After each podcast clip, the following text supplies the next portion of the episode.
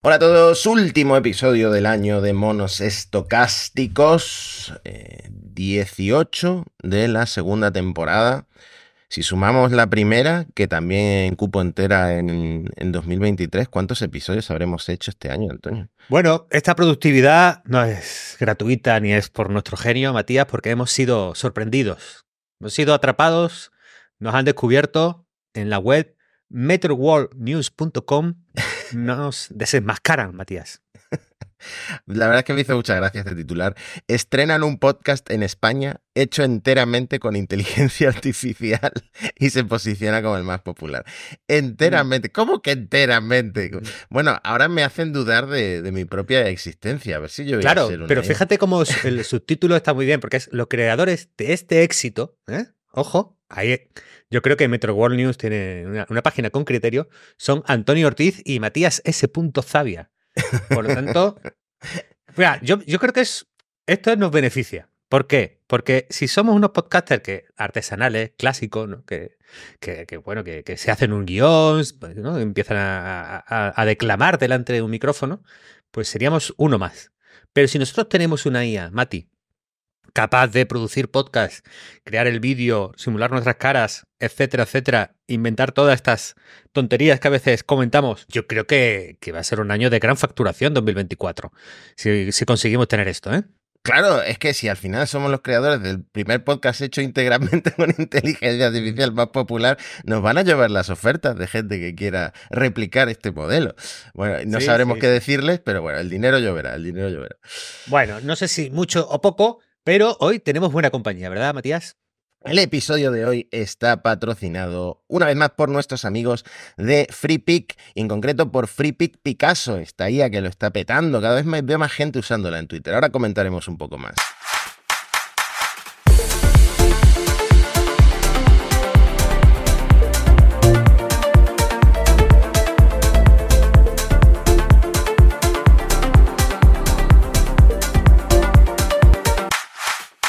Vamos con las noticias de la semana. Me congratulo porque ya la, audiencia habitual de Monos Estocásticos lo sabe, que somos el único medio de tecnología, el único en todo el planeta que se ha mantenido partidario del metaverso. Es una cosa que hemos decidido tú y yo, como expertos en metaverso, pues nos posicionamos en su momento. Y la verdad es que parece que quienes han tenido una buena Navidad, ya diciéndolo un poquito más en serio, son las, las MetaQuest de nuestro amigo Zuckerberg. Sí, fíjate, yo que siempre me he metido mucho con Meta, por eh, su apuesta tan fuerte por mm, eh, Oculus y por la realidad virtual, la realidad mixta y tal. Eh, estoy viendo, cuando paso mis horas muertas con TikTok, con Instagram, etcétera, una cantidad de vídeos de niños en Estados Unidos abriendo la caja de la Meta Quest 3 que me parece que al menos en Estados Unidos está teniendo mucho éxito. De hecho, en, la, en el ranking de aplicaciones más descargadas de la App Store aparece Meta, las Meta Quest, como la más descargada, ¿no? Así que han tenido una Navidad o un Papá Noel bastante eh, fructífero en, en Meta, ¿no? En lo que antes era Oculus. Correcto, es eh, probablemente uno, uno ha sido uno de los regalos estrellas de, estas Navidades. Claro, en cierto rango socioeconómico. Eh, las MetaQuest 2 ahora tienen una rebajita porque eh, Meta lanzó las MetaQuest 3, que son, digamos, el, último modelo con más resolución y, más capacidad eh, de proceso. Y, realmente, pues, yo creo que ahí ha sido una buena campaña navideña para, para Meta. Y aquí hay varias cosas que comentar. Bueno, yo primero, de la realidad virtual, no voy a decirte que soy creyente, pero te voy a contar una, historia así un poco ya de abuelo cebolleta. Yo estuve en el E3 donde se podían probar las primeras Oculus y escribí un artículo, vamos, era el, si no recuerdo mal, ¿eh? porque ya cruzo los, recuerdos, era el E3 donde se presentaban PS4 y Xbox One y eran como las dos grandes estrellas, las dos consolas clásicas de, aquel, de aquel momento, eran las estrellas de la feria de videojuegos que, es, que era el E3. Sin embargo, yo pude probar las Oculus en, un, en una eh, habitación eh, un poco cutre que había que buscar por 500 sitios porque lo había leído en la revista Edge, una, revista de videojuegos británica.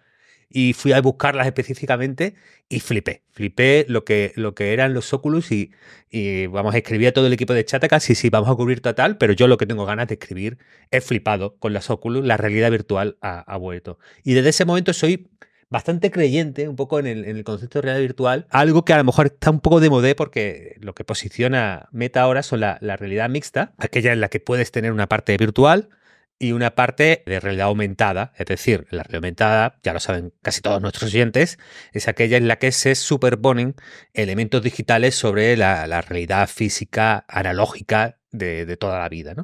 Y sobre eso ha hablado Andrew Bosworth, que ha dado un montón de entrevistas, eh, es el director técnico de Meta, eh, sobre todo este concepto de su posicionamiento de realidad, de realidad mixta.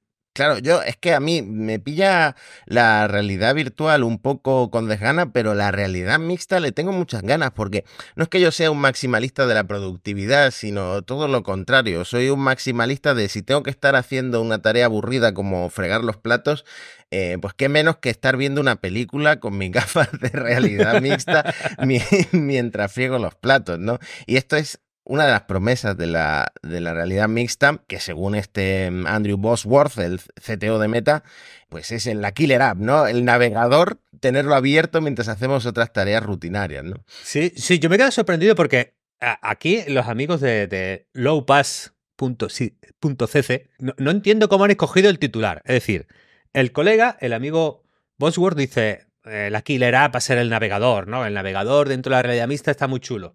Pero te dice también, es que la gente está viendo vídeos de YouTube con las MetaQuest puestas mientras frican los platos.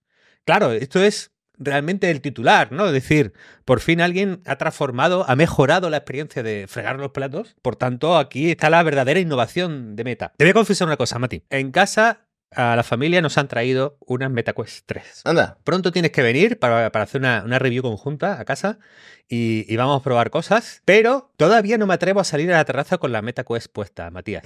Es, lo que me da un poco más de... Dice, si doy este paso en mi vida, a lo mejor no hay marcha atrás y ya en el, en el vecindario puedo quedar marcado, etiquetado de alguna manera eh, extraña, porque si yo veo a alguien así, yo no pienso que está viendo vídeos educativos en YouTube pienso que está viendo vídeos de otra categoría de entretenimiento, Matías. O sea, tú no vas a ser el primero que vaya en metro con la MetaQuest 3, eh, por lo menos eh, en Málaga, porque te da vergüenza ser etiquetado como el friki de, las gafas de Claro, yo he pensado que, que vayas tú. Y que yo voy al lado, bueno, al lado, un poco alejado, tampoco quiero que me vean tan cerca, y yo voy eh, analizando las reacciones de la gente. Entonces, Tú puedes vivir la primera persona de, y hace un artículo para Chataka, ¿no? Es decir, me fui en metro con las MetaQuest 3 por ahí y, esto es lo que me pasó. Y yo puedo documentar un poco las reacciones de la gente, hacerles preguntas, hacer comentarios sobre ti con ellos. Bueno, en fin, a ver, a ver cómo, cómo recibe la gente esta realidad mixta. esto tiene mucho potencial de volverse viral. Mira el loco este con unas MetaQuest 3 en el metro de Málaga. Pues sí, ¿dónde irá? ¿Irá al Carpena? No sabemos. Pero bueno, no sabía que te habías comprado, que te habían regalado las MetaQuest 3 y ahora tengo muchas ganas de ir a tu casa a probarlas y hacer dominadas contigo, Antonio. Eso es. Pues fíjate, hoy tenemos un episodio, Mati, de, de muchísimas pequeñas noticias que avanzan temas que hemos discutido bastante y que son como un nuevo capítulo en esas eh, grandes frentes de la inteligencia artificial y creo que está muy bien para despedir el año porque además repasamos eh, un poco todo, todo el escenario competitivo tecnológico de la inteligencia artificial. Punto y aparte del metaverso, quien parece que avanza en IA es Apple. Por fin, por fin vemos algo de, Apple. Eh, seguramente sea una investigación que llevan haciendo años, pero que se ha publicado ahora y son mejoras a nivel em, de modelos de lenguaje para que se puedan ejecutar o para que la inferencia se pueda hacer mm, de manera más eficiente en local en los procesadores de Apple, ya sea en el MacBook o en el iPhone o en estos dispositivos, porque al final va a ser la baza que va a jugar Apple y estamos seguros de ello, mm, que es poder ejecutar estos modelos grandes de lenguaje en local. Sí, claro, esto lo, adelantamos desde hace muchos meses. La inteligencia artificial iba a ser muy retadora para Apple, primero porque eh, al menos desde fuera ha dado la impresión de que van cuantos meses, un poco de tiempo por detrás. Aunque hayan aplicado Machine Learning o Deep Learning, de, eso pueden presumir en, muchos de sus productos y servicios. En el tema de grandes modelos de lenguaje o en los modelos de difusión para crear imágenes no se les ha visto activos hasta, hasta hace muy poco. Y lo segundo es porque si mantenían la máxima que han mantenido con Siri y su posicionamiento de la privacidad, consistente en no va a, no va a salir nada del dispositivo, es decir, no vamos a tirar de una IA como puede ser ChatGPT, que se conecta a los servidores externos de OpenAI y que por lo tanto ah, por ahí fluyen tus conversaciones, llega a un servidor externo, etcétera, sino que lo mantenemos todo dentro del teléfono y de ahí no sale, ese posicionamiento de la privacidad de Apple es bastante retador porque pues, la capacidad computacional de los dispositivos pequeñitos que tenemos en el bolsillo no es tanta como para mover, por ejemplo, un GPT-4. ¿Qué es lo que han sacado? Pues eh, un estudio bastante prometedor en el que intentan optimizar en la gestión de la memoria de estos modelos en dispositivos, pues eso, con, poca memoria. Claro, porque al final un chat GPT lo que tiene es miles de millones o cientos de miles de millones de parámetros, por eso se ejecuta en la, en la nube, pero aquí Apple en su paper LLM INA Flash, en lugar de aprovechar la memoria RAM de los dispositivos móviles, que suele ser muy limitada, utilizan la flash que es bastante más abundante, y han ideado dos técnicas para mejorar la eficiencia de la inferencia de la inteligencia artificial con este tipo de memoria. Una se llama windowing, que permite reutilizar datos que ya han sido procesados, como reciclarlos, y el otro se llama row column bundling, que reagrupa los datos de una forma más eficiente para, bueno, de nuevo acelerar eh, esa comprensión o esa generación de lenguaje. Claro, la clave está en que hasta qué punto estas técnicas, que a mí me recuerdan ¿no? a, cierto cacheo en la memoria, ¿no? por, por, hacer una analogía, eh, hay que analizarla de dos puntos de vista, hasta qué punto consiguen un rendimiento parecido o cercano a los modelos grandes de lenguaje que, usamos a diario. Y dos, bueno, eh, realmente la memoria flash es verdad que es más abundante y, y tienes más en el teléfono móvil, pero tampoco es infinita y menos en los dispositivos de Apple en la que digamos, eh, no, no, cobran barato eh, el upgrade de dispositivos con, más memoria. El caso es que, bueno, parece que 2024 está claro que va a ser el año en que todos los eh, fabricantes van a intentar venir con soluciones de este es el móvil de la inteligencia artificial. Hay un estudio de una consultora que se llama Counterpoint, Counterpoint y dice que los smartphones con IA generativa se duplicarán. Claro, ¿cuándo consideras que un smartphone tiene IA generativa? Bueno, tú puedes coger cualquier smartphone, instalarte cualquier aplicación y ya tienes IA generativa, ¿no? me bajo el Copilot o me bajo Bing o me bajo ChatGPT, pues ya lo tengo, ¿no? El caso es que, bueno, yo creo que eh, se refieren a aquellos que tienen los modelos integrados dentro del teléfono y en el que ya hemos visto unos primeros anuncios relacionados con, los píxeles, ¿no? Bueno, la gente de Counterpoint dice que esto va a ser la gran tendencia de, de los próximos años, que es lo que va a reavivar la competencia en el mundo del, smartphone, que tengan estos modelos dentro del teléfono y que ellos dicen que ven como la cuota de mercado se va a ir mucho hacia probablemente Samsung, porque yo creo que hacen la extrapolación, ¿no? Si en, la generación anterior Samsung tenía tal volumen, pues lo tendrá en el futuro. Pero bueno, yo tengo un poco más de duda, porque Samsung tiene mucha gama media y no espero que, al menos en el año que viene o incluso 2025, la gama media de smartphone pueda mover modelos demasiado lo suficientemente buenos, mejor dicho. Bueno, igual no hace falta que sea lo suficientemente bueno para ponerle a un teléfono la etiqueta de ojo que llevamos guía generativa, ¿no? Yo creo que hasta los Redmi lo van a llevar dentro de muy poco. Y me sorprende lo de Samsung porque al final los que están desarrollando sus propios procesadores muy orientados a IA son Google, son em, Apple. Samsung depende, porque lo del Exynos eh, no le salió muy bien, depende mucho de, Qualcomm y es Qualcomm la que tiene las de ganar si, si, va sacando procesadores más capaces de procesar inteligencia artificial. Sí, aquí también tienen otra decisión. Es decir, igual que externalizo el el chipset, debo generar mi propio modelo y entrenar mis propios modelos que integro dentro del teléfono o me alío con alguien que ya genere los modelos. Es decir, en el S24 será el S24 con ChatGPT o con Copilot de Microsoft. Buscaré un aliado en alguien que ya haya avanzado o tiraré con, mi propio modelo entrenado por mí. Es un, es un dilema que, pueden tener los fabricantes. Aquí lo que hemos visto siempre en la, industria del móvil que las marcas que han sido puros agregadores, que, lo único, al final, dice, mira, le compro la memoria a uno, le compro el chips a otro, el sistema operativo me lo da Google. Eh, al final eres un agregador de un montón de, de proveedores y que tú los integras y diseñas, ¿no? Esas marcas probablemente han tenido eh, un recorrido más complicado, competitivo en el, en el mercado y la integración vertical, que ha sido lo de Apple, ¿no? De que cada vez controlo más partes y diseño yo más partes y fabrico yo más partes del teléfono, es hacia donde eh, un poco ha ido el, éxito, ¿no? El, la rentabilidad y la cuota de mercado también. Entonces, con la inteligencia artificial se abre un capítulo más en esa discusión estratégica de cómo deben ser los, los, fabricantes. Yo creo que vamos a tener un momento muy interesante con la, con la salida del S24, por ver dónde han tirado. Yo tengo mucha, mucha mm. curiosidad. Mira, Javier Pastor en Shataka tuvo, eh, hizo el mismo símil que, que acabo de hacer yo con los móviles 5G que desde el CES de 2019 todos los móviles parece que salían con la etiqueta de con 5G, ¿no? Incluso en el propio nombre del teléfono. Tuvimos varios años teléfonos que, que incluían 5G en, en su nombre y ahora puede que pase lo mismo con la IA generativa, ¿no?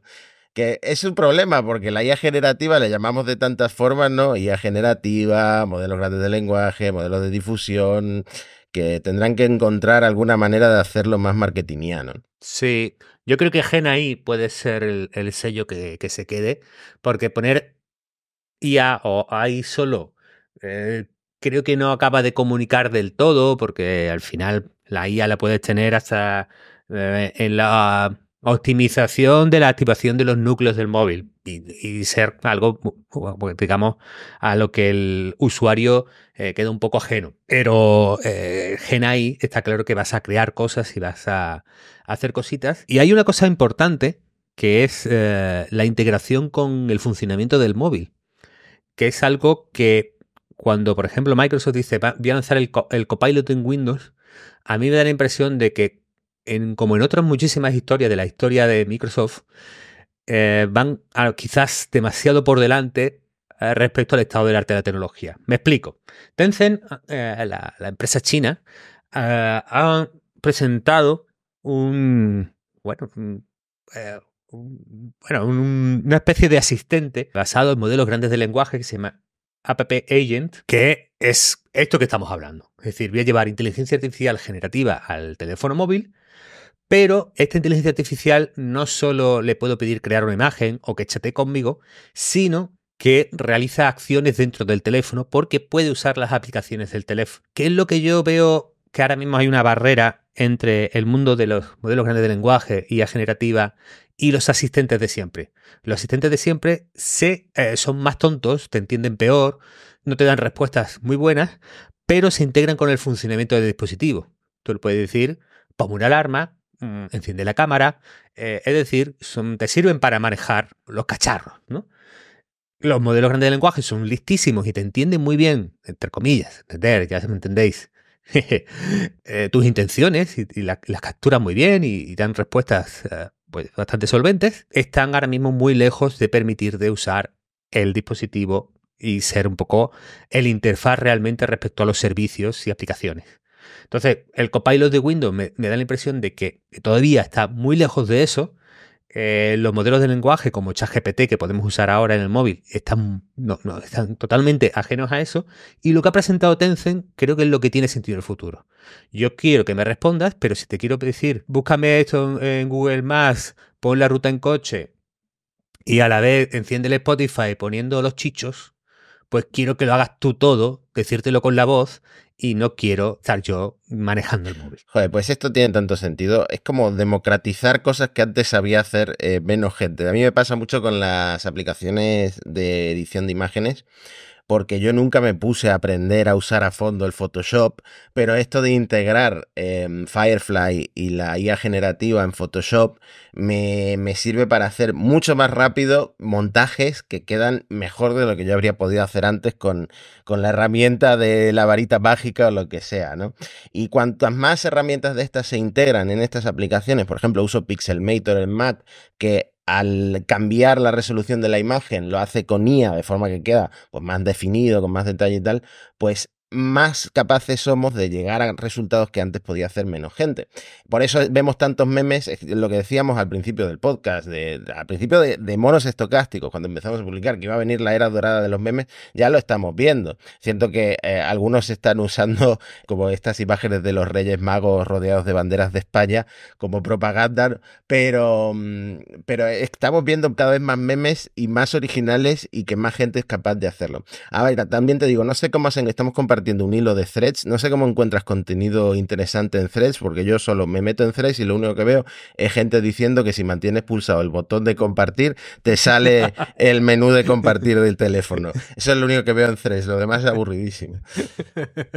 bueno, eh, no sé si lo vi en threads, pero este es un tema muy tuyo, Mati, como, bueno, a lo mejor hay, gente todavía que, lo, desconoce en la audiencia de Mono Estocástico, pero Matías es copresentador de un podcast eh, dedicado a Apple, a Cupertino, y, aquí yo lo he leído y no es que yo no tenía constancia de, de, este señor porque parece ser que Johnny Ive, el ex diseñador jefe de Apple, se ha llevado a su sucesor a su jefe de diseño, al jefe de diseño que estaba ahora mismo comandando esa línea en Apple. ¿Eso es correcto?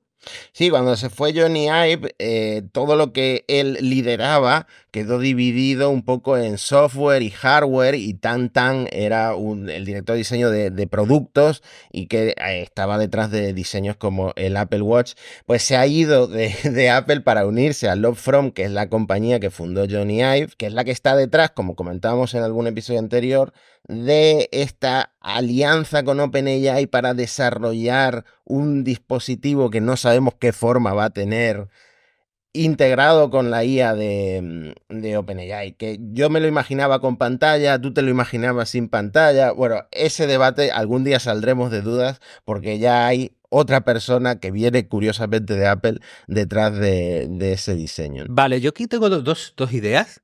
Una es Fíjate que estamos hablando de, cómo los fabricantes, la gente de iPhone, el Samsung, a, Xiaomi, a todos, ¿no? Van a integrar la IA generativa o quieren, quieren meterla, pero a lo mejor tiene sentido esta línea de pensamiento que pueden tener Johnny Ive y, la gente de OpenAI, ¿no?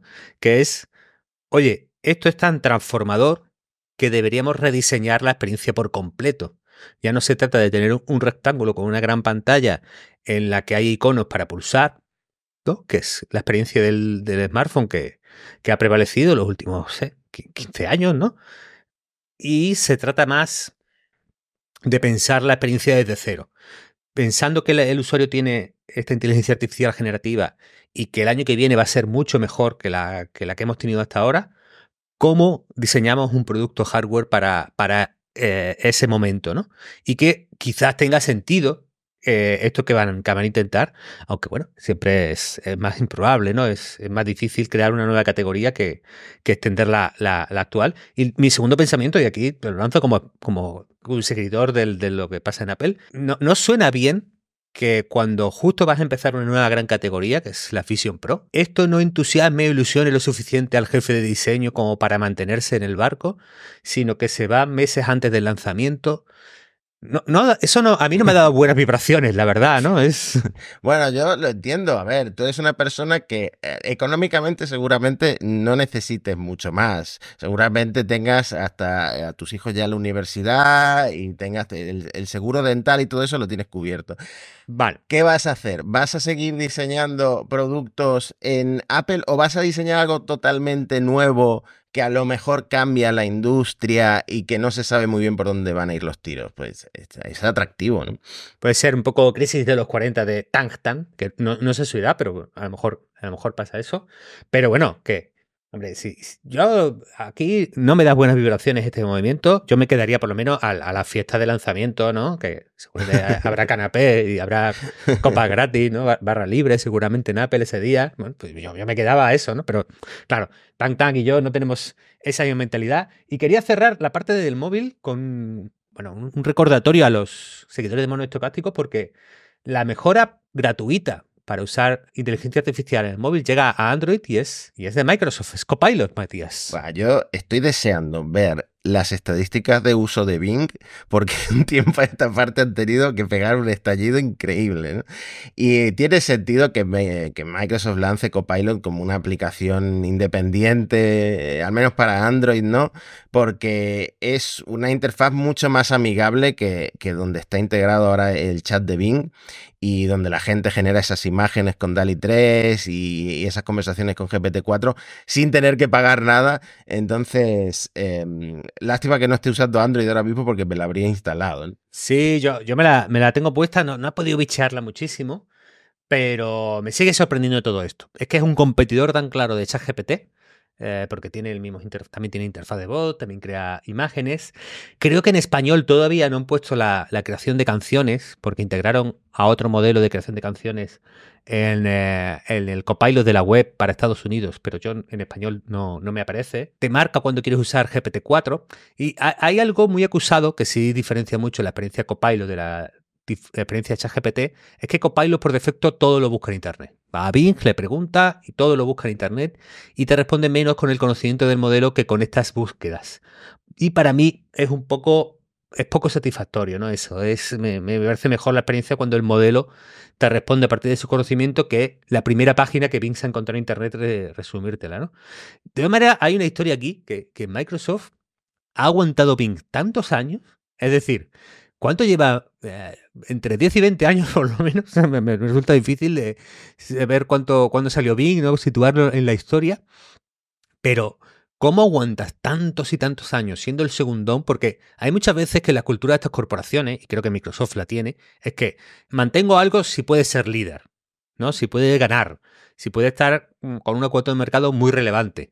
Para tener pequeñas entre comillas, cagaditas y tener una colección de 18 medianías, eso me aumenta la complejidad y me da poca rentabilidad. Entonces yo quiero y estoy en los negocios de mercados gigantescos en los que puedo o ser líder o estar muy cerca del liderazgo o ir creciendo hasta acercarme al liderazgo, ¿no? Y, y bueno, Office es eso, eh, Windows, por supuesto, es eso. Xbox, es verdad que sí estás en segunda posición, pero en Estados Unidos no tanto. Y eh, eh, bueno, sigue siendo segunda posición o tercera posición si contamos a, Nintendo. pero Bing, claro, era un producto y un servicio que estaba lejísimo, pero a una distancia sideral de la cuota de mercado de Google y que sin el doping de estar por defecto en Windows, estar por defecto en Edge y estar por defecto en acuerdos que conseguían pagando, sin este doping, eh, Bing era marginal. Mm.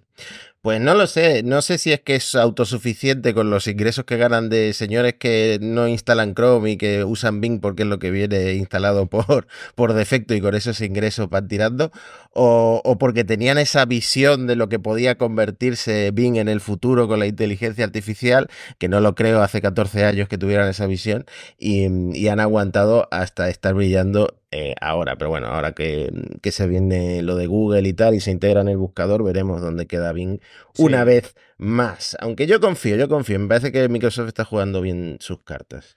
Sí, aquí fíjate que, abundando un poco lo que decía antes, acaban de chapar su unidad de realidad mixta. Eh, creo que Satya tiene el gatillo fácil para cerrar cosas, que es algo que cuesta mucho en las organizaciones y en las empresas. Es mucho más difícil eh, cerrar algo y darte, y aceptar la derrota que lanzar cosas nuevas. Es, digo que, es mucho más costoso cognitivamente, culturalmente, ¿no? Ese aceptar esa derrota. Y bueno, ellos han aceptado, se cargaron Cortana, eh, han cerrado el, todo el tema de realidad mixta, las HoloLens, pues, eh, como con la realidad mixta, demasiado pronto y justo cuando llega el buen momento tecnológico para hacerlo bien, pues ya te has salido. Pero con Bing han, mantenido una paciencia que, que en otras categorías no, no han tenido. En fin, bueno, veremos, veremos 2024 para, para Microsoft. Y eh, hablando de productos y servicios que compiten en 2023 y van a competir fuerte y bien en 2024, alguien nos acompaña esta semana, ¿no, Mati? Pues sí, una vez más, Picasso, la IA eh, generativa de imágenes en tiempo real, que a mí esto es lo que me gusta, porque si tú vas a Bing y le pides que haga imágenes, te tarda unos segundos en generar la imagen, a veces no sale como tú quieres, pero esto es diferente. Esto tú tienes un lienzo, eh, haces un dibujo, le metes un poquito en el prompt lo que, lo que estás dibujando y en tiempo real te lo va generando. Además que le puedes poner el, el nivel de imaginación que está aplicando y todo esto va cambiando en tiempo real. Pero lo que más me gusta es que hace un tiempo activaron la opción de em, meter tu propia webcam como entrada, ¿no? Entonces yo ahora mismo estamos viendo una demo en tiempo real y eh, voy a decirle que me convierta en una chica de anime haciendo el eh, signo de la V de la victoria, ¿no? Por ejemplo, así. Pues ahora mismo estamos viendo cómo mi cara se ha convertido en una chica de anime con el pelo rosa haciendo el signo de la victoria. Esto yo me lo puedo descargar como vídeo y publicar en eh, Twitter como si fuera un vídeo en tiempo real de yo mismo transformándome en una chica de anime. Además de todos los que queréis transformaros en chicas de anime, a mí el Free Picasso me vino muy bien esta fiesta porque a última hora no tenía felicitación navideña y diseñé una la mar de maja con un, un mono deseando la feliz Navidad a todo el mundo y, y bueno, tuvo, tuvo un cierto éxito en ciertos grupos de WhatsApp, Matías. Así que muy bien por Free Picasso, lo podéis probar, lo podéis probar gratis y ya está abierto a todo el mundo. Bueno, la noticia de la semana probablemente y una de las eh, más importantes eh, demandas a la inteligencia artificial, en este caso OpenAI, relacionadas con derechos de autor, porque la que demanda es el New York Times. Sí, sí, sí, sí. Bueno, aquí uh, para los oyentes del uh, anterior capítulo, pues habrá, uh, es como el siguiente capítulo ¿no? de, de esta saga entre quienes crearon los contenidos con los que se han entrenado las inteligencias artificiales y las empresas que crean los modelos de inteligencia artificial. Viola los segundos los derechos de propiedad intelectual de los primeros ese copyright. Es un debate técnico jurídico, jurídico bastante interesante.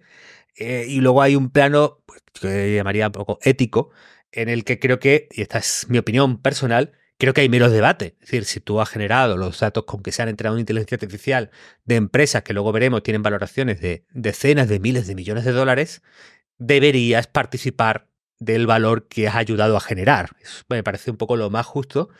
Y bueno, lo que pasa es que mmm, habría que ver jurídicamente, y esto es lo que se va a dilucidar con esta demanda, si realmente los que han entrenado los modelos han violado los derechos de propiedad intelectual de los creadores de contenido. New York Times demanda a OpenAI a, a, Microsoft y explica que se han entrenado con millones de artículos de New York Times estas inteligencias artificiales y además, bajo ciertos prompts y bajo ciertas peticiones, ChatGPT es capaz de reproducir de una manera eh, bastante similar los textos y los artículos del New York Times. Sí, bueno, está claro que si, si puede reproducirlo es porque han usado artículos del New York Times para entrenar eh, ChatGPT y parece que esta demanda surge porque se han estancado unas negociaciones entre el New York Times, Microsoft y OpenAI.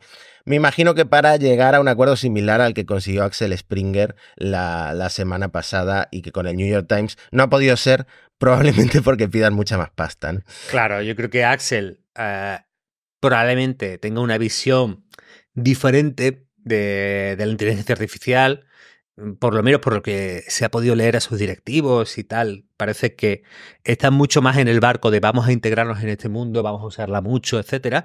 El New York Times creo que está siendo mucho más prudente, aunque contrataron un, creo que fue el fundador o el director de Quartz, un medio anglosajón que, yo he leído bastante, y lo habían fichado con la intención de que eh, dirigiera las integraciones de uso de inteligencia artificial dentro de la redacción. Bueno, el caso es que además en la demanda aparecen cosas divertidas, como que, oye, es capaz de reproducir fragmentos bastante largos de artículos del New York Times. Esto es interesante porque reproducir contenido está bastante más claro que puede violar los derechos de, de propiedad intelectual que el usar contenido para entrenar tu modelo, tal como estaban concebidas las leyes eh, bueno, y siguen estando antes de atender al, al fenómeno de, los, de, la IA generativa. Y segundo es que también ponen en la demanda que cuando le piden artículos, eh, el modelo alucina, es decir, inventa, y atribuye al New York Times artículos que no existen en el New York Times. Por lo tanto, eso también forma parte de la demanda de, del medio de comunicación contra la, empresa tecnológica. Yo estoy lo que tú has dicho, Mati. Esta gente ha pedido muchísima más pasta que Axel. OpenAI hasta ahí no, no, ha querido, no ha querido llegar y por lo tanto aquí, aquí se viene beef. Claro, además es que tenía sentido entrenar ChatGPT con el New York Times porque es conocido por ser, eh, bueno, esto los seguidores de los Musk me, tirarán piedras por decirlo, pero es conocido por ser un medio fiable, ¿no? Eh, y, me imagino que lo han usado también, puede ser que lo hayan usado también para alinear la IA. Puede ser, fíjate, yo tengo un poco esa impresión de que como hay más artículos escritos de un corte eh, progresista, digamos, que, la producción cultural está más en manos de, gente de izquierdas, creo que esto influye en hacia dónde, ¿no? De, qué pata cojean los modelos de inteligencia artificial que eh, en los estudios y preguntas que se, han, hecho sistemáticamente quedan en el eje de, la, de lo que bueno, en, España podemos considerar eh, la izquierda cultural, ¿no? entonces, bueno, es posible que, que el New York Times, si se ha usado masivamente, haya influido en que estos modelos, ChatGPT en concreto, eh, GPT y ChatGPT en concreto, eh, tiendan a ser lo que se llama un poco woke, ¿no? O ser un poco, un poco de izquierda. Bueno, pues nada, yo también entiendo al New York Times. Si, le, si estás invirtiendo no sé cuánto, porque los periodistas, reporteros del New York Times cobran bastante, en crear estos artículos, pues eh, no hace ninguna gracia que, que, luego los pueda reproducir ChatGPT de alguna forma. Incluso con alucinaciones. Bueno, pues eh, vamos a pasar muy rápido por un, por un tema que yo de momento eh, me quedo contento solo si lo esbozamos, porque tiene que ver un poco con las expectativas del impacto en el mundo laboral. Creo que esto hay que dedicarle un capítulo exprofeso, traernos gente un poco de que haya analizado el impacto de la innovación tecnológica en el trabajo, porque juntando un par de informes y un par de noticias, creo que al menos hay motivo para pensar que 2024 va a venir agitado. Mira, yo he visto en The Information que se acaba una noticia de que se reorganiza la fuerza de ventas de Google. Eh, la fuerza de ventas de publicidad de Google, que emplea a 30.000 personas. Cuando uno escucha vamos a reorganizar en este tipo de organizaciones y tal, suena siempre a vamos a recortar y vamos a despedir. ¿Por dónde podrían venir los tiros? Pues el propio The Information eh, apuntaba a que es posible que la integración de inteligencia artificial esté consiguiendo o vaya a conseguir fuertes automatizaciones en la creación, desarrollo y, eh, y, optimización de las campañas que hace que probablemente, o por lo menos Google puede estimarlo así, no haga falta tanta gente en ese departamento. Y esto abunda en un tema que nos venía preocupando y ocupando, que es el, eh, cómo puede impactar la inteligencia artificial en el empleo de cuello blanco. Es decir, este es el comienzo, fíjate que todavía estamos en un momento muy especulativo, este es el comienzo de que las grandes organizaciones que consigan integrar inteligencia artificial para automatizar procesos se deshagan de bastantes profesionales y que son profesiones, pues lo que llamamos de cuello blanco, es decir, gente sentada delante de un ordenador eh, y, que, y que eso sea un, un comienzo. Pues eh, Forrester tenía un informe que dice que eh, el 71% de las empresas mundiales están experimentando y probando integraciones de eh, inteligencia artificial generativa.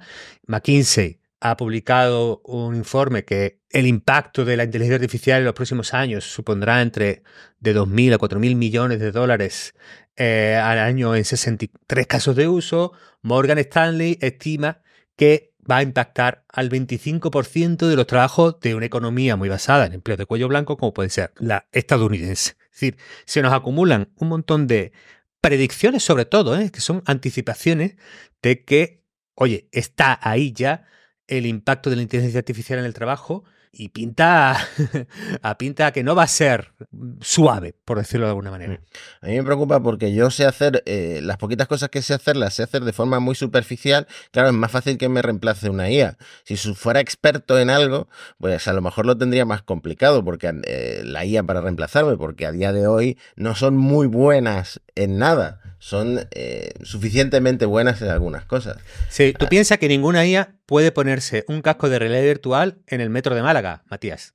Entonces, de momento yo creo que te veo con assets, con, elementos que te pueden diferenciar claramente en el mercado. ¿eh? Bueno, pues tendremos que hacer lo del metro, ya es lo único que me queda, hacer el ridículo, que es una cosa que la CIA no hace muy bien todavía. bueno, el ridículo, hombre, a, todos los pioneros, los pioneros los llamaban locos, ¿eh? Es posible. ¿Quién fue el primero que se montó en un autobús y se puso a mirar una pantalla de móvil? Pues en aquel momento parecería, ¿no? El otro día mi mujer en una comida decía, claro, yo vi a Antonio que traía un teléfono cuando nos conocimos y yo decía, qué, tío más extraño, ¿no? Y aún así continuó siguiendo, saliendo conmigo, gracias a Dios. Y, hasta hoy, ¿no? Pero en aquel momento a ella le parecía súper extraño que yo llevara un, teléfono, un teléfono en, el bolsillo. Pero bueno, yo creo que tú lo has dicho muy bien. la realidad a día de hoy, por lo cual yo me mantengo algo escéptico, es que la inteligencia artificial, esta generación generativa, es muy buena para tareas en las que hay alta tolerancia al riesgo. Es decir, como alucinan, fallan, no son tan buenas, eh, ni, entienden todo tan bien, pues son creo que muy utilizables en contextos en los que puedas tener problemas o errores en producción o dentro de un proceso en el cual hay alguien antes de la salida a producción que lo revisa y lo, y lo, y lo, lo, analiza, ¿no? Genera un código con la IA, no lo paso del tirón a producción, sino que forma parte de él, ¿no? de, los procesos de trabajo como programador en los que yo también lo reviso y lo integro y, me aseguro de que, de que, está bien. O si creo un texto, pues lo repaso antes, lo, lo, le doy una vuelta, hago una última lectura, cambio cosas y entonces cuando lo puedo publicar. Claro, si soy una publicación super SEO que no tengo un alto valor por el contenido, pues lo puedo publicar del tirón.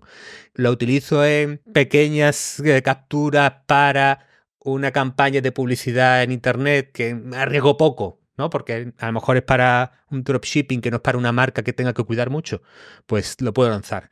Pero para reemplazar humanos y automatizar cosas en algo que tenga pues baja tolerancia al riesgo, yo a día de hoy soy bastante escéptico todavía. Bueno, eh, veremos. Ha mejorado mucho en los últimos meses. Eh, ya vimos la mejora de GPT-4 entre GPT-3 y GPT-4. O sea, a lo mejor el año que viene estamos hablando de, vale, estamos jodidos, no, no para reemplazar absolutamente a todo. Mira, pues este tema nos va a conectar con, atención, Matías, un puerta grande o enfermería.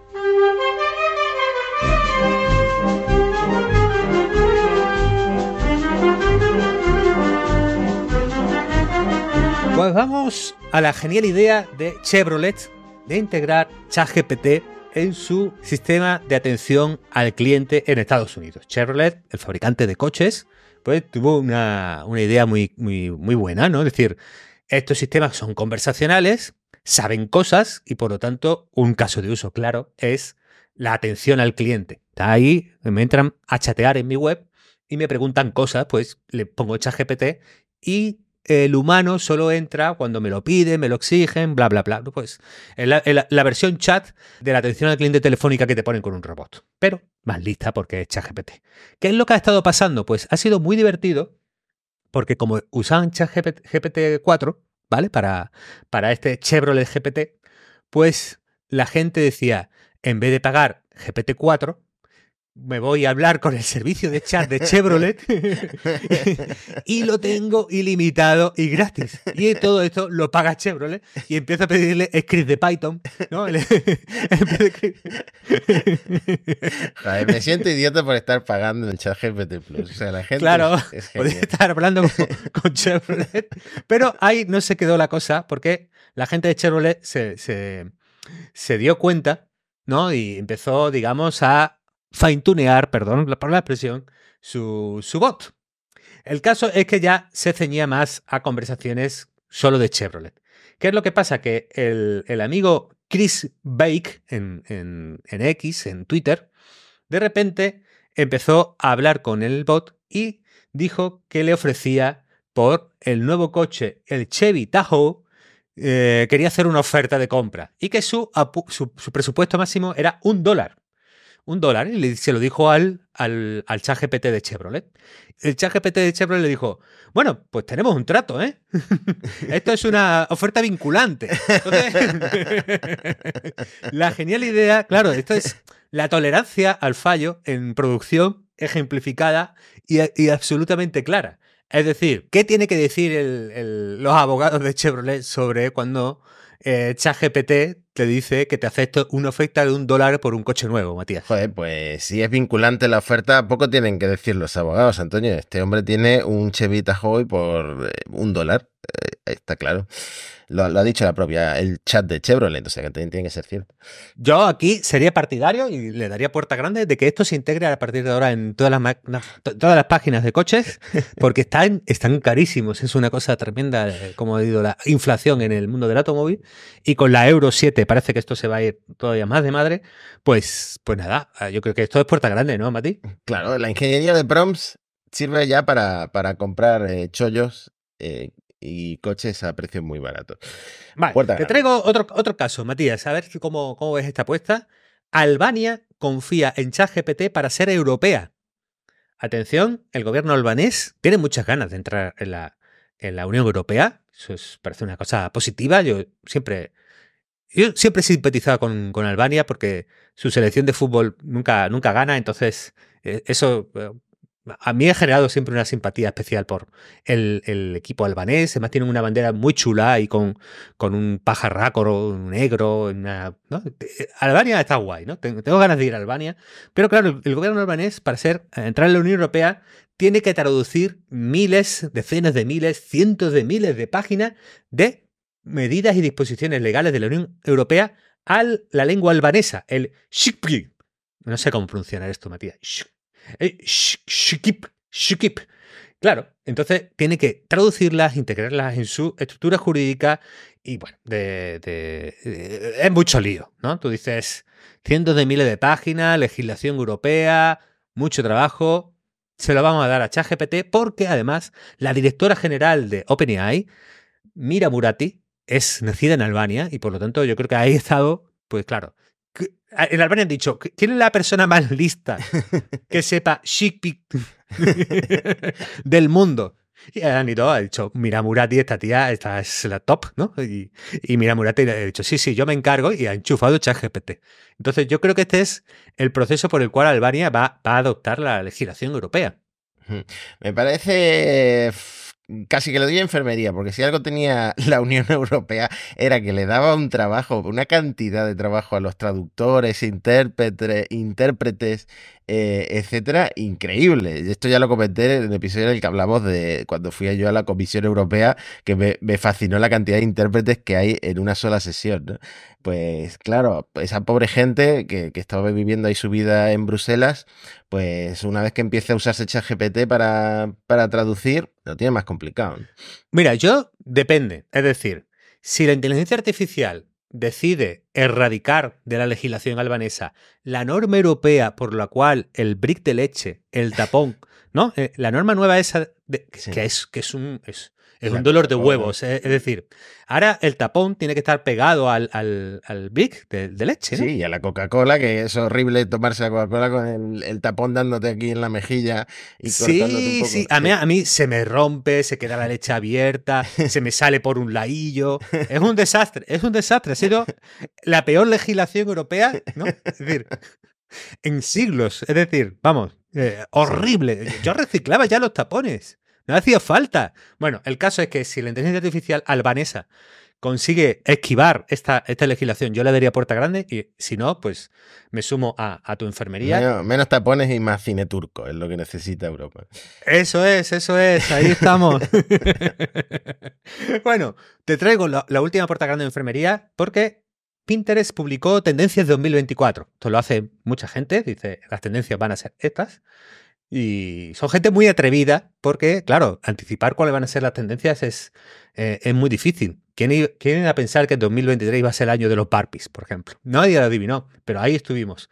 El caso es que las predicciones de Pinterest son muy variopintas, pero recogen un elemento de la inteligencia artificial, que es la inteligencia artificial estilo Medusa. Yo, estilo Medusa. Claro, tú vas a la página de, de- de- de Pinterest y en 2024 llegará una tendencia inspirada en nuestro invertebrado favorito, la medusa. Las generaciones Z y milenia impulsan. Joder, macho. Impulsan esta estética gelatinosa que abarca desde la decoración, decorará, decorarás gelatinosamente. Tú, eres millennial y tienes que decorar, Mati, atento a esta tendencia.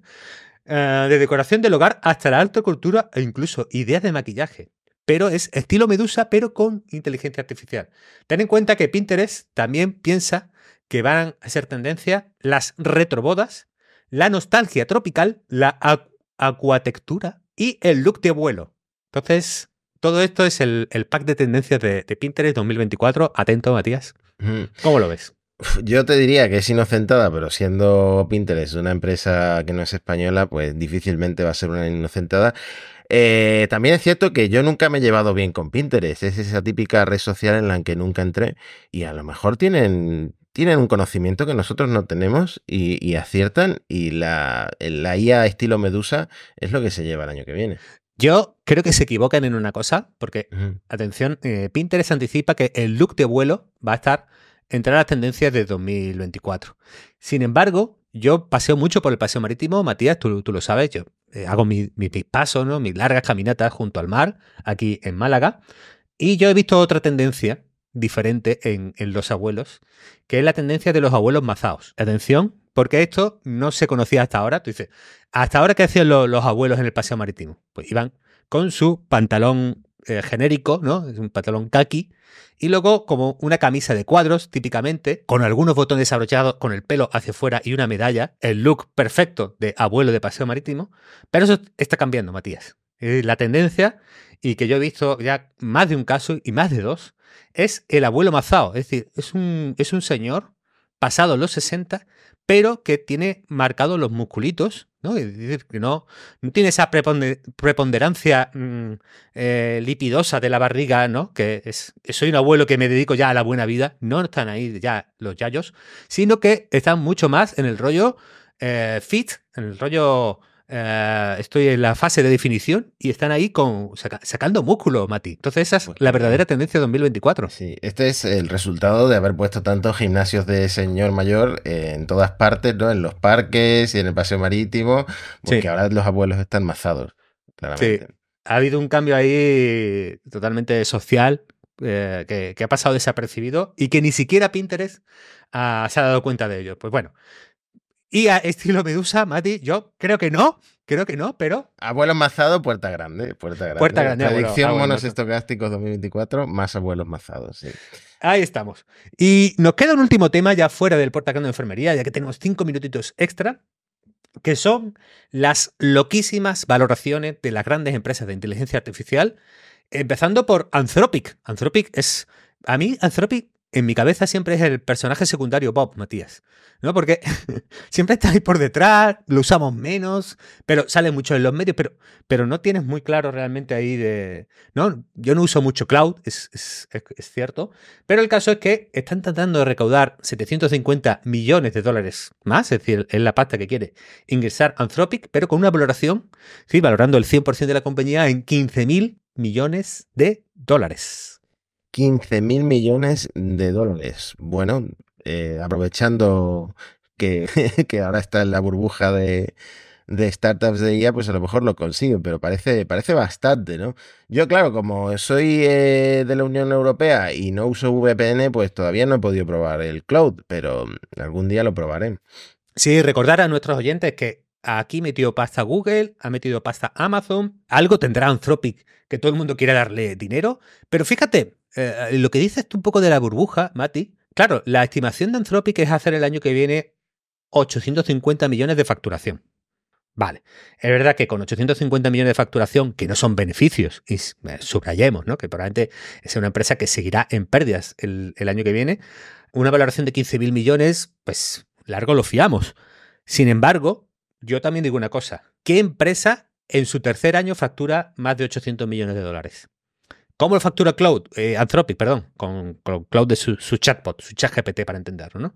Porque hay otras muchas empresas que tiran de su API y por ese uso de la API para que esa otra empresa use la inteligencia artificial de eh, Anthropic, pues pagan por cada vez que lo usan, ¿no?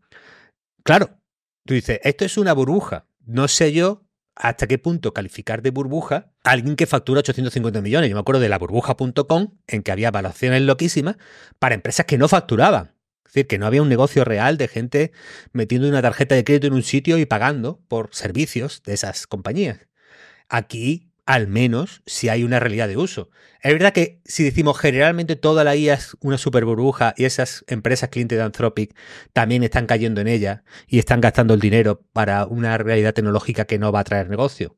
Bueno, esa es una hipótesis ya, pero que Anthropic que el tercer año facture 800 millones, cualquiera que diga burbuja, que, mira, que me enseñe una industria en que las compañías del tercer año facturen eso. Bueno, pues me has convencido, Antonio. Voy a meter dinero en Anthropic. por ahora son privadas, una empresa privada, ¿no? No puedo meterlo en bolsa. Sí, vale. Yo, le, escribimos a, la Modeo este, le dice, mira, tengo aquí unos 500 eurillos de la paga extra, a ver qué, qué podemos a qué acuerdo podemos llegar? Pero no, no te me vengas arriba, Amodeo. bueno, dicen, dicen que OpenAI eh, también está en lo de conseguir más pasta, más de manera doble. ¿Vale? Es, eh, Bloomberg daba un poco la, exclusiva. Pero claro, si Anthropic dice que vale 15 mil millones, el amigo Sam, ¿no? Que vuelve a comandar OpenAI, dice que, oye, nosotros valimos 100 eh, billion americanos, es decir, 100 mil millones de dólares. Esto es distinto de la valoración que era de 86 mil millones, por la cual los empleados de Anthropic con acciones podían vender parte de sus acciones y hacer un poquito de, caja. Es decir, esa era una valoración para meter no una ampliación de capital, sino un traspaso de acciones. Pero en la ampliación de capital hablan de 100 mil millones de valoración, lo cual pues no está nada mal. Además están también negociando la creación de una eh, subsidiaria de una eh, eh, otra compañía por la cual se meten al diseño y fabricación de chips, algo que se llama G42, para el cual también, pues bueno, ya que están, van a pedir unos cuantos miles de millones más, porque ya que estamos... Si buscas tanto dinero, tendrás que gastártelo en algo, aparte de, en procesar nuestras peticiones a ChatGPT, ¿no?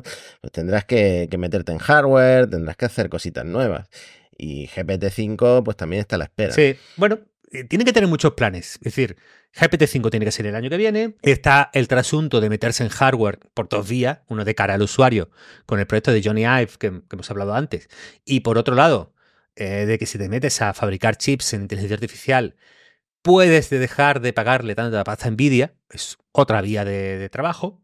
Pero bueno, eh, en algo, algún plan tendrán, lo veremos en 2024, pero puede estar relacionado con la ronda de preguntas que ha hecho bueno, la, ronda de peticiones para OpenAI que ha pedido Sam Altman en Twitter, Matías. ¿Cómo le gusta a Sam Altman incendiar eh, Twitter con tweets eh, incendiarios, valga la redundancia?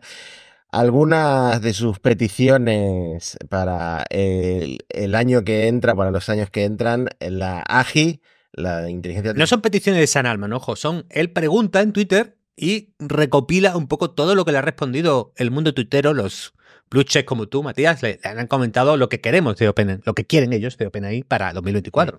Pues mira, si se portan los Reyes Magos, esto es lo que nos llegará de, de, OpenAI en 2024. La AGI, pero pide Sam por favor, un poco de paciencia. En 2024 parece que no va a estar la inteligencia artificial general. GPT-5, aquí no ponen nada entre paréntesis Sam a lo mejor llega GPT-5 el año que viene. Hmm. Sí, yo creo que es impepinable. Mejores eh, modos de voz. Espero que mejoren el español, sobre todo porque no me gusta mucho hablar con el español estadounidense ese que tienen. Prefiero hablar en inglés. Eh, eh, bueno, más eh, un límites más amplios para conversar con, con ChatGPT, que ahora está muy limitado, no puedes mandar tantos mensajes a la hora. Mejores GPT, la verdad es que están muy limitados los GPT, mejor razonamiento. Esto me ha hecho mucha gracia porque parece, parece una respuesta a las quejas de los más, ¿no? Poder controlar el nivel de wokeness, ¿no? El comportamiento, el nivel de lo progresista que es o no la, la inteligencia artificial de ChatGPT, opciones de vídeo, personalización, mejor en, opciones de navegación, eh, un sign-in with OpenAI, que esto no sé para qué lo queremos, pero bueno, para, para iniciar sesión en la web con OpenAI y eh, código abierto, que esto la verdad es que con una valoración de 100 mil millones de dólares igual no lo quieren liberar todavía. ¿eh? Sí, sí, a mí el, grado de wokeness me parece, me parece un gran avance, es decir, si alguien quiere un, un chat GPT facha, ¿por qué, ¿por qué no puede, puede, tener un chat GPT más facha? ¿no? Y decir, venga, un poquito de fachito, ¿no? Pero poco mucho, pero un poquito pues, eh, te puede dar juego, ¿no? Bueno, el caso es que ahí yo creo que a lo mejor Sang está diciendo es por donde me puede competir el amigo Elon con Grok. Pero bueno, el caso es que hay un montón de, de cositas ahí puestas que, que creo que muchas tienen todo el sentido. Alguna es impepinable. Es decir, con Gemini igualándote, con Google igualándote, eh, no puedes eh, quedarte parado. Y entonces GPT-5 yo creo que, va a estar ahí. Y que, y que veremos, yo creo que bastante de estas cosas en, en el año que viene, Matías. Momento de despedir y de felicitar el año a nuestros siguientes. Bueno, es, es, un buen punto final para el episodio porque es lo que veremos y lo que trataremos en monos estocásticos en 2024. Muchas de estas cosas de OpenAI, de Anthropic, de Microsoft, de Google, de todas las empresas que están detrás de la inteligencia artificial, también de Apple, que hemos mencionado hoy, que no solemos mencionarla. Y mm, espero que sigáis ahí con nosotros. Os deseamos un feliz, mm, una feliz entrada de año, que vaya todo muy bien en 2024 y que las IA eh, las inteligencias artificiales os traigan alegrías y, y, no pues un despido como me pasó a mí a mediados de año. Un abrazo a todos, feliz año. Chao, Amix.